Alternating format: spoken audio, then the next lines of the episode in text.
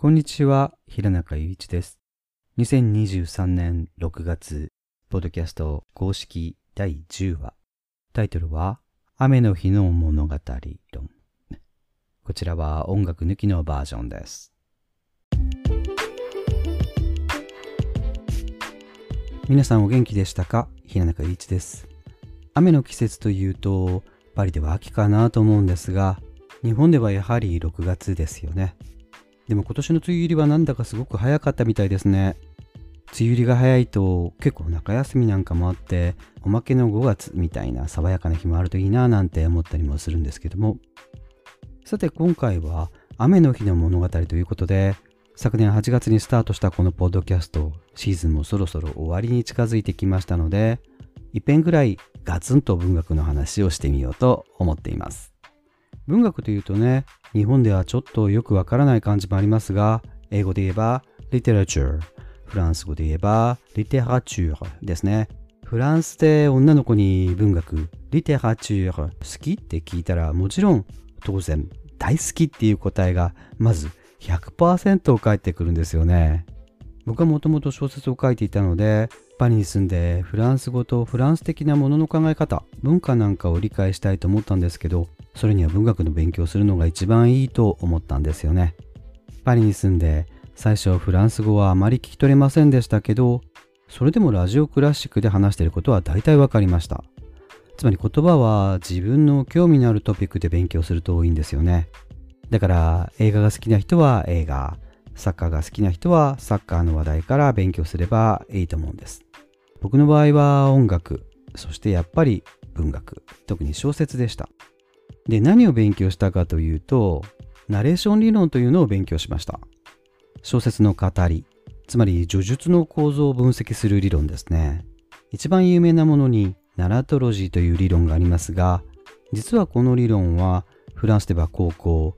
リセの国語の授業でも習うすごくベーシックな理論です。日本では物語理論などと翻訳される場合も多いんですが、もちろん日本語で物語というと、例えば王朝文学ですね。竹取物語とか、源氏物語、佐五郎物語。そういう日本の物語と同じなのか違うのかということが、国文化、特に古典をやってる人たちから問いただされて面倒なんですけど、もちろんこれは重なる部分はあるでしょうが、完全に同じものではないですよね。本当は英語でナラデとかフランス語でレッシと言った方がいいのかもしれませんが、そういうもっと広い意味での物語と考えてください。で、物語理論とも訳されるこのナラトロジー。1970年代初頭、つまり今から半世紀以上前ですね。フランスで生まれたわけですが、このナラトロジーの基本の木の字。最初に言われることは何かっていうと、物語。小説を分析するときにまずざっくり分けとかなくてはいけないこととして、小説には物語作品と物語内容と物語叙述の違いがあるっていうことなんですね。最後の物語叙述っていうのがつまりナレーションですけど、まあ順番に言うとね、物語作品というのは、例えばかぐや姫のお話だったら、子供の読む絵本もあれば、もともとの古文の竹取物語もありますよね。絵本も何種類もあるでしょうし、アニメーションや映画なんかにもなっていますよね。その一つ一つが物語作品です。全部かぐや姫の物語だけど、そこにはいろんな作品があるということですね。で、じゃあ、全部かぐや姫の物語っていうのはどういうことかっていうと、そこには共通する内容があるわけです。つまり、竹から生まれた女の子が月へ帰るっていうね、いろんな人のプロポーズを断るというエピソードもありますね。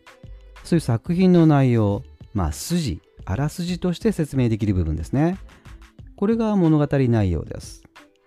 物語内容が共通してるから、様々な物語作品の形をとっても、それらが全部同じお話だということがわかるわけです。じゃあ物語叙述、ナレーションとは何かというと、その同じお話を具体的にどういうふうに叙述するか、語るかっていうことです。例えば、昔々あるところにおじいさんとおばあさんがいました。と語り始めることもできれば、私、かぐやはあの日竹から生まれたのでございますと お話を始めることもできますよね。あるいは、月に帰ってしまったかぐや姫のことを、帝は片時もお忘れにならないのであったと始めることもできるかもしれません。そういうね、様々な具体的な語り方、その細部細かい部分が物語叙述ナレーションなわけです今の3つの話し方の違いは例えば認証とか時間構造とかでそれがどう違うのかその違いがどういう効果を生むのかということを説明するのがナラトロジーという理論なんですね。つまり物語内容何が書いてあるかではなくてどう語られているかということを説明する理論だと言ってもいいかもしれません。物語小説には何が書いてあるかということとは別にどう書いてあるかということがあって同じことでもどう書くかで全然違ってしまいます。当たり前の話ですけどでもじゃあそのどう書かれているかという部分を客観的に誰が見てもわかるように系統を立てて説明できるかというとこれはなかなか難しいです。例えば僕が東大に提出した博士論文は谷崎潤一郎の「ささめ雪」を分析したものです。谷崎は20世紀日本文学を代表する文豪で「ささめ雪」はその最大の作品ですから代表作。最も重要な作品でもあるはずですね。ところがこの「ささめ雪」がなぜそんなに傑作なのか重要な作品なのかということを誰にでも分かるように説明している論文というのは実はこれまでほとんどありませんでした。それなぜかというとこの大長編小説「ささめ雪」の物語内容は何かというと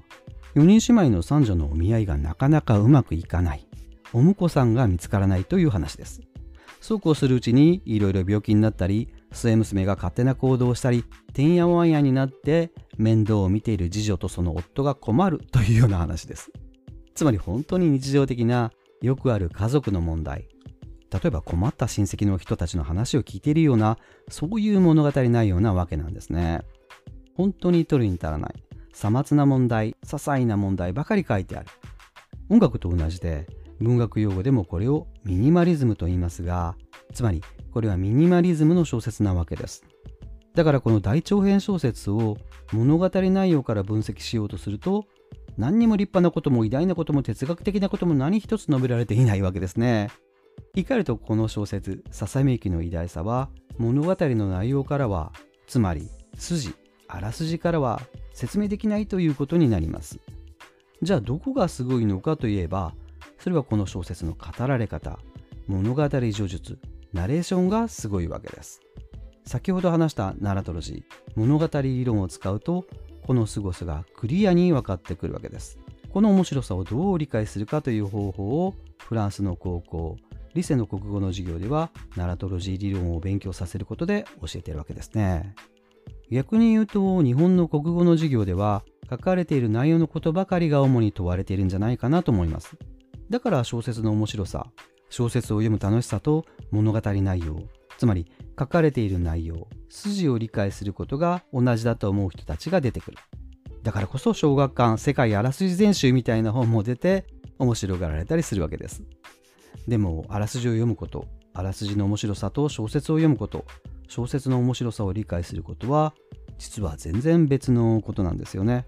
それではささめ駅みたいなミニマリズムの小説は偉大な小説のはずなんだけどどうして偉大なのかがいまいちクリアにわからないということになってしまうわけです。そこをはっきり理解することができるナラトロジー理論。さて少し興味を持っていただけたでしょうか。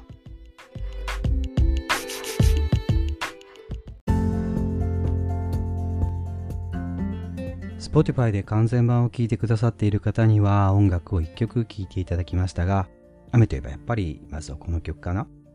バーバカラクですが、こういうのはね、もう本当に僕なんかにとっては小学校に入る前、いとこのお姉さんお兄さんが聞いていたのを聞いていた感じですね。What do you get when you fall in love? とかね。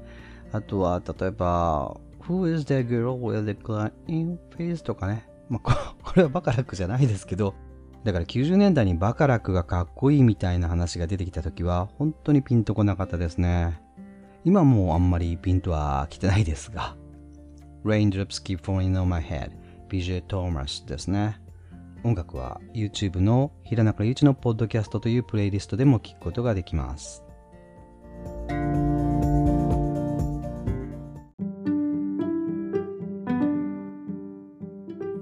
さて、雨の日の物語といった割に全然雨の話にならないじゃないって思ってる方もいらっしゃるかもですね。例によってじわじわとそちらの方へは近づいてまいりますが、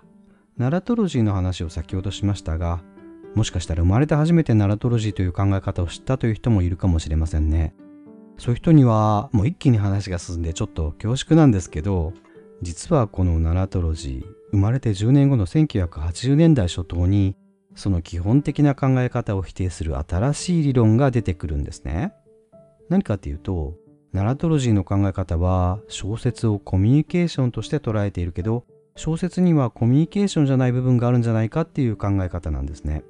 で、ここで言っているコミュニケーションっていうのは非常に狭い、限定的な意味で、今僕がこうして聞いてくれている人に向かって話している。この形ですね。つまり、送り手がいて、受け手に向かって何らかの内容、情報をメッセージとして伝えようとしている。このことをコミュニケーションと言っているわけです。そして小説には、このコミュニケーションの形では説明できない部分があるということを論証したのが、アメリカのテオリシャン、アン・バンフィールドという理論家なんですけど、その理論は、だからノンコミュニケーション理論と呼ばれています。でもこの理論は基本的にはほとんどの人から無視されて黙殺されています。というのも、ナラトロジーの基本を否定するので、ナラトロジーはフランスでは高校でも教えていますし、本当にわかりやすくて便利な理論なんですね。つまり、アンバーフィールドの理論は、その意味では非常に不都合な理論なんです。でも僕がナレーションを勉強した頃、パリではやっぱりこれを無視するのはまずいだろうという機運がかなり高まっていましたし、また僕が博士論文を結局日本語で書いた東京大学の総合文化の言語情報科学というセクションは、日本では珍しいくらいノンコミュニケーションに興味を持っている先生方がいらして、最初はどうかなと思ったんですけど、意外と面白がってもらえて、最終的には結構伸び伸び書きたいことを書くことができた博士論文になったなと思ってるんですけど、で、このバンフィールドという人がどうやって小説にはコミュニケーションじゃない部分があるよっていうことを論証したかというと、自由関節和法をチョムスキーの変換生成文法を使って分析することで論証したんですね。でも生成文法とか自由関節和法とか言われても、言語学に興味のない人には何のことだかちんぷんかんぷんじゃないかと思うんですね。だいたい日本語には自由関節和法はありませんしね。よくね、日本語は自由関節和法に似ているという人たちがいますけど、似ているということは同じではないということなんです。例えばカニカマはカニに似ていますが、カニじゃないですよね。そういうことです。これ余談ですけど、カニカマはフランス語ではスリミ、スリミと言いますね。この辺りは僕の博士論文の方でもう少し説明していますので、あ、カニカマの、カニカマの話じゃなくて、バンフィールドの論証の方ですね。いずれそちらの博士論文を読んでいただける日を期待することとして、今回はもっと日本語で完結する話をしたいなと思うんですが、実はこのバンフィールドのノンコミュニケーション理論の元になったアイデアは、日本語から生まれてるんですよね。バンフィールドと同じチョムスキアンで MIT などで活躍した日本の言語学者黒田茂之の日本語の分析に触発されてバンフィールドはそれに近いものが英語やフランス語に何かないかなというところからそれは自由関節和法だというふうに考えたんですね。つまりノンコミュニケーション理論っていうのはそもそも日本語から生まれているということにもなるわけです。ということはなんだ自由関節和法の方がカニカマだったんじゃないっていうような変な話にもなるんですがではその日本語のカニは何だったのかと言いますとそれは黒田が日本語の非報告的スタイルと呼んでいるものですそれは何かって言いますと日本語の話ですからこれは分かりやすいと思うのですがまず日本語で話すときは私は悲しいということはできますが誰か他の人について例えば太郎は悲しいということはできませんね私は寂しいということはできても、雅子は寂しいということはできないわけです。つまり、感情とか内面について自分自身のことは断言できても、人については断言できない。それこそ、あなたは寂しいなんて言える人は、日本語ではイプノティザー、催眠術師だけなわけです。これを一般に日本語の認証制限と言いますが、それはつまり日本語では内面を表す形容詞は一人称でしか使えないということだからです。例えば英語やフランス語だったら、私は寂しい、あなたは寂しい、彼は寂しい、彼女は寂しい、全部言えます。そこには認証制限はないわけです。でも日本語では無理だし、韓国語でも無理ですね。だから日本語だけが特殊というわけではないんですが、とにかく日本語にはこの認証制限というものがある。でも、日本語でも太郎は寂しがったということはできますね。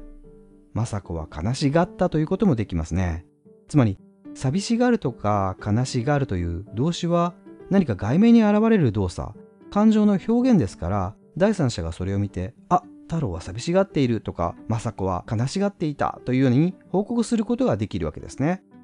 そこで言語学者の黒田茂之はこの動詞形を報告的スタイルと呼ぶことにします一方で私は寂しいとか私は悲しかったというような形容詞を使うものを非報告的スタイルと呼ぶわけです。ノンリポーティブスタイルですね。日本語の日常会話では、太郎は悲しがったとレポートする、報告するように言うことはできても、太郎は悲しかったということはできません。これが認証制限で、言うことができないのが、太郎は悲しかったと他人の心の中を断言する形容詞を使って言い切る形。つまり黒田の言う非報告的なスタイルです。でも、あれ？って気づいた人もいるかもしれませんね。太郎は悲しかったと日常会話では言えなくても、それが普通の日本語もあります。つまり小説、物語の日本語ですね。小説の中であれば、太郎は悲しかったと書いてあるのは普通です。つまり日本語の小説の文章では日常会話とは違って認証制限が解除されて非報告的スタイルが普通に使えるようになる。このことから黒田は日本語の小説には日常会話とは異なる物語独特の文法があると論じたわけです。もちろんこれには反対意見もあって太郎は寂しかったなどというのは西洋の小説を日本語に翻訳する中で生まれてきた翻訳の影響なんじゃないかという人たちもいるんですね。つまりこれは有名な原文一致運動ですね。原文一致というのは実はそもそも外国語の小説の文章をどうやって日本語に置き換えるかという問題の中から当時のオラル、交渉の物語アート、落語とか講談なんかも参考にしながら新しい文体を作るという文体の変革運動だったんですね。要するにその当時話されていた通りに書いたというような単純なものではなくて新しい日本語の文体の創設だったんです。よく西洋は原文一致だからそれに習ったというようにも言われますが、それは単なるスローガンで、だってフランス語だって小説で主に使われる単純過去なんて日常会話ではほとんど使われることはありません。西洋だって書かれた文章と口語の文章は別々で原文一致とは全然言えないんですよね。で、英語とかフランス語とかドイツ語などの小説の語り、ナレーションの基本的な時制は過去形です。それを現代の日本語に移し替えようとする中で、たったったという完了の言い切りの形が生まれてくるわけです。その結果、日本語の現代の小説では、国境の長いトンネルを抜けるとそこは雪国だった。山道を登りながらこう考えた。おかしなハガキがある土曜の夕方一郎のうちに来ました。とかね、たったったということになってしまった。でもこれは日本語本来のスタイル、文体ではなくて、原文一致以降に広まった翻訳文体なのではないかというんですね。これかなり事実を反映していますし、説得力もある意見です。僕も博士論文ではこの立場を取りました。なぜかっていうと、ここを問題にし始めると話がさらに大きくなってしまうからです。しかし今回はポッドキャストなので、あえてその博士論文ではできなかった大きな話までしてみようと思うんですが、さてここで今回のタイトル、雨の日の物語にようやく入ってくるわけですが、つれづれと降り暮らしてしめやかなる宵の雨に、天井にもおさおさ人少なに、との居所も例よりはのどかなる心地するに、大人ぶら近くて、文など見たまう。うん。源氏物語第2条、母木々、有名な天代の品定めのこれは大体出だしの部分ですね。まあ、これも格調高いですけどもね。要は、雨降りの夜に4人の男が集まって女の話をしている。今回のポッドキャストオープニングにお話ししたことに戻って言うと、結局は付き合うなら、結婚するならどういう女性がいいのかというような、まあその内容だけ取ってみれば、別に哲学的なことや深遠なことが語られているわけではなく、いわゆるミニマリズム的な日常的な内容が語られている。当時であれば、まあミニマリズムの小説だったと言えるような部分だと思うんですね。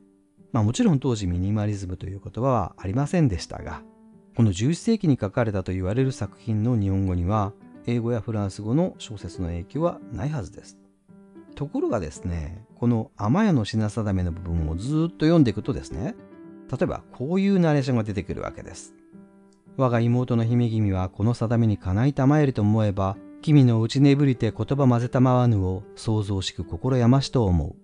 この内ねぶりて言葉混ぜたまわぬ君居眠りをして会話に参加しない君というのは源氏のことで、我が妹の姫君はこの例にぴったりなんだけどなぁと思っているのは、源氏の友人でライバルの唐の中将です。この妹は源氏の正妻である葵の上で、唐の中将は源氏に妹のことを考えてほしいんだけど、源氏は居眠りをしている。そこで想像しき心やましと思う。物足りなく面白くないと思う。ということになるわけです。つまり、面白くないと思っているのは、唐の中将です。あれ？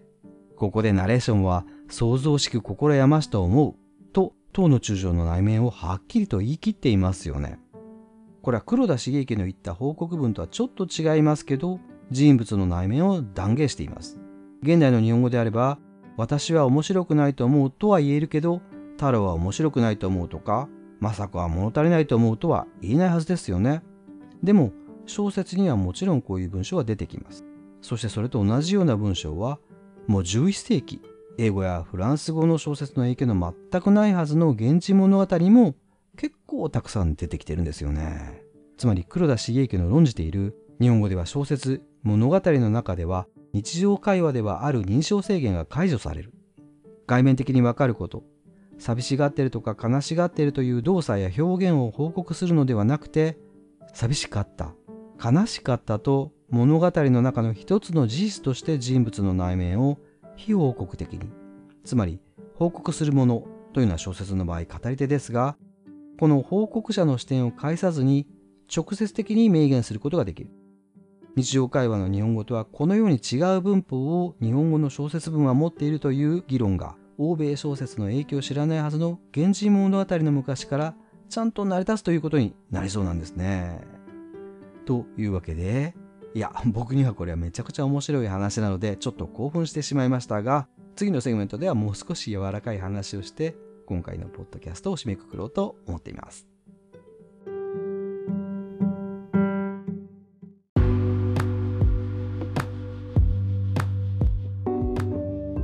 Spotify で完全版を聞いてくださっている方にはアンジーストーンを聞いていただきました。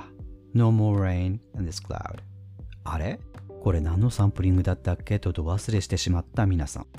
そうです。原曲は Neither one of us wants to be the first to say goodbye ですね。Gladys Knight and the Pips のクラシックナンバーです。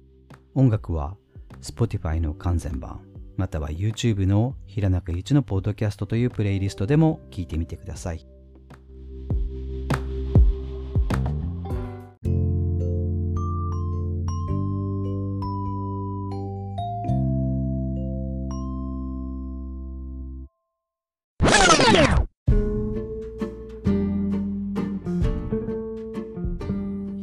ちのポッドキャスト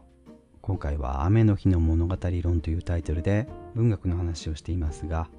僕17歳の時に書いたデビュー作が雨をモチーフにしたものだったんですけどその割にその後雨にちなんで何か書いてくださいと言われたことはほとんどなかったんですねただ一回だけ婦人画法の関東の持ち回りエッセイで雨が好きだった少女たちへという原稿を書いたことがあります実はこの時のちょっとしたこぼれ話があって僕は当時ホームページの自己紹介のところに一部に熱心な読者がいるみたいに書いてたんですね。すると担当編集者が筆者紹介の部分にそれをそのまま書き写したらしいんですね。すると上の人から文句が出て、どうして大婦人画報の関東ページにそんな一部にしか読者のいないようなマイナーな作家を起用するんだと怒られたというんですね。僕はそういうことは考えてもみなかったので、慌ててそこのところを非常に素晴らしい特別な作家であるみたいに書き直しました。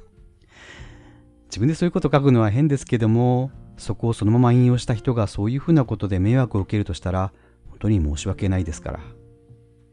僕が最初に書いたあの小説は、最後はほとんど手紙の形で終わっているんですよね。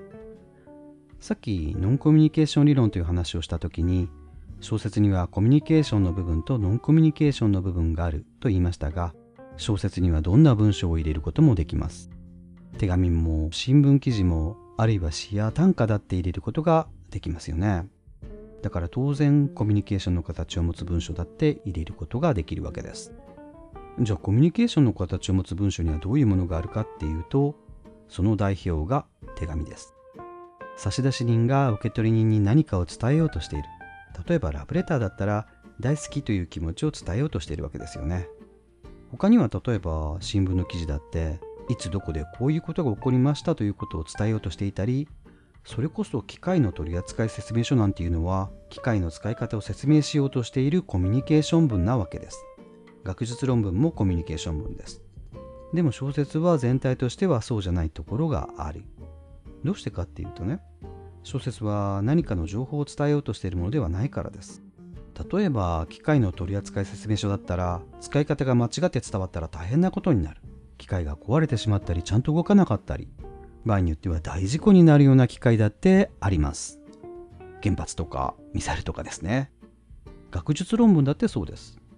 必要な知識と理解力のある人が読めば誰が読んでも同じことが書いてある客観的な文章でなくてはなりませんでも小説はそうじゃない。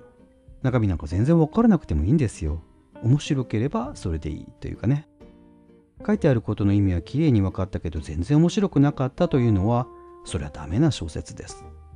僕はコミュニケーションというのはボール投げみたいなものだと思うんですよね。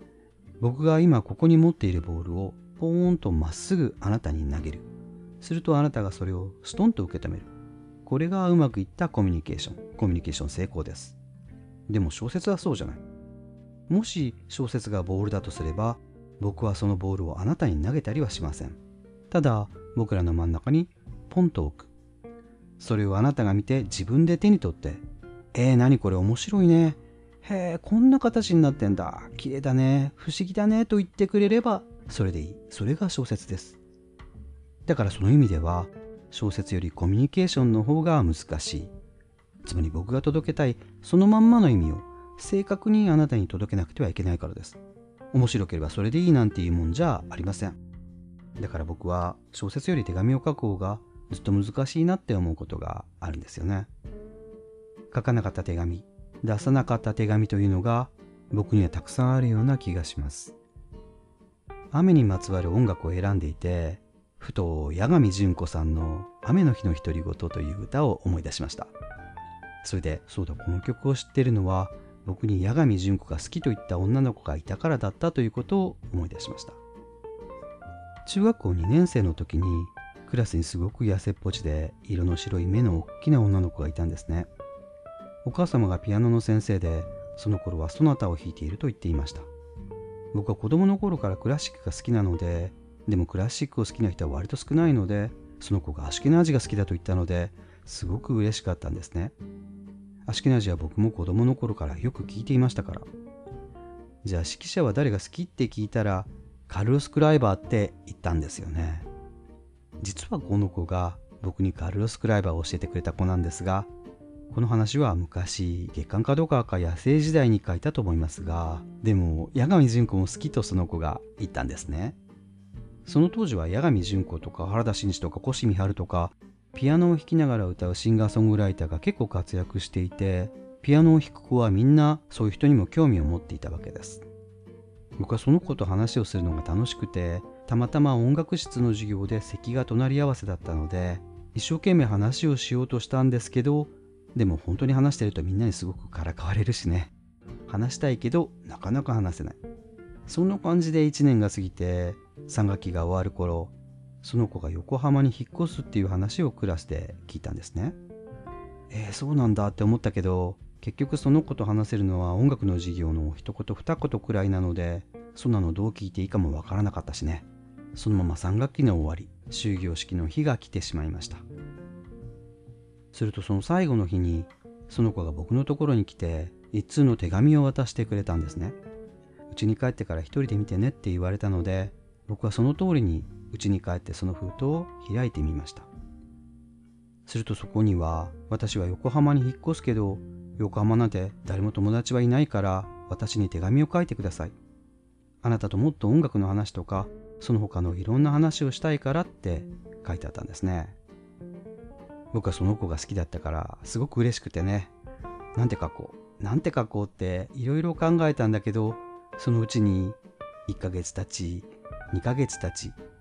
結局僕はその手紙に返事を書かなかったんですね考えてみると僕はこれと同じような失敗を何度も何度も繰り返しているように思いますその後高校の3年生になって僕は小説を書くんですけどあの小説の最後が手紙で終わっているのはこの時のことがどこかに残っていたからじゃないかなって思うんですね。別にこの時あの手紙に返事を書かなかったからあの小説を書いたっていうわけじゃないとは思うんですがあの小説の最後が手紙で終わっているのはやっぱりあの時に書けなかったあの返事がずっと忘れられなかったんじゃないかなって思うんです。今考えてもねどうしてあの時あの子のあの手紙に返事を書かなかったのかははっきりとした理由は分かりません。高校に入ってクラスの男の子たちとバンドをやったりねもっと気楽に話のできる女の子たちとあんまり意味のない賑やかな話をして騒いでふざけてバカなことをやってそんな風にして僕ももしかしたら少しずつアシケナージよりビル・エヴァンスの方がかっこいいかもなぁなんて思い始めていたのかもしれません。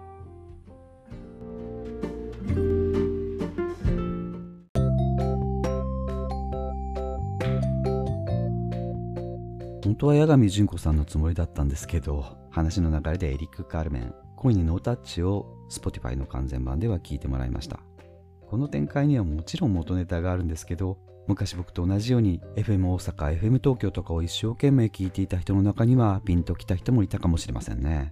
またコメント欄ででもこれってあれだよねみたいに突っ込んでおいてください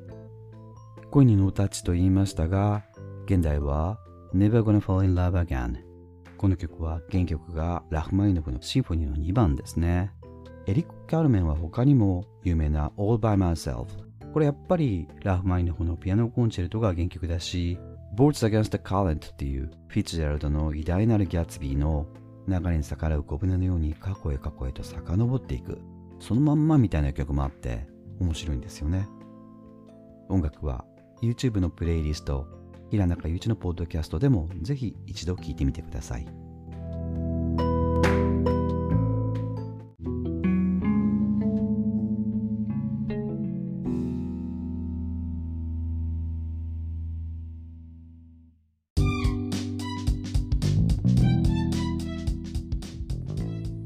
平中祐一のポッドキャスト。今回は雨の日の物語論ということでドーンと文学の話などもしてみましたがいかがでしたでしょうか？初の試みとして試験的に1年続けてきましたこのポッドキャストも次回で一応第1シーズン最終回ということになります。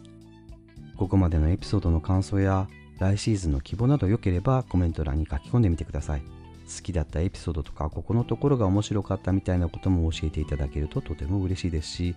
番組の中で紹介できるようなコメントもこの際ぜひ書き込んでいただければと思いますということで次回は最終回にふさわしい話題をまたこれから考えて準備したいと思っていますので、どうぞ楽しみに待っていてください。最後にもう一曲、Spotify の完全版を聴いてくださっている方には、雨にまつわる音楽を。先ほどビル・エヴァンスの話もしましたが、ピアノだけではなくて、僕は高校の頃は特にアルトサックスを吹いていたので、かなりジャズも聴いてたんですが、やっぱりウエストコーストジャズとかハードバップですね。その辺が好きでしたね。ここまでポッドキャストではあまりジャズの話はしませんでしたが、この曲については昔、ミラノの犬バルセロナの猫というエッセイ集に少し書いてみたこともあります。チェット・ベイカーですね。Look for the silver line どんな雲にも銀の縁取り。今月はこの曲を聴きながらお別れです。ではまた次回、平中一でした。バイバイ。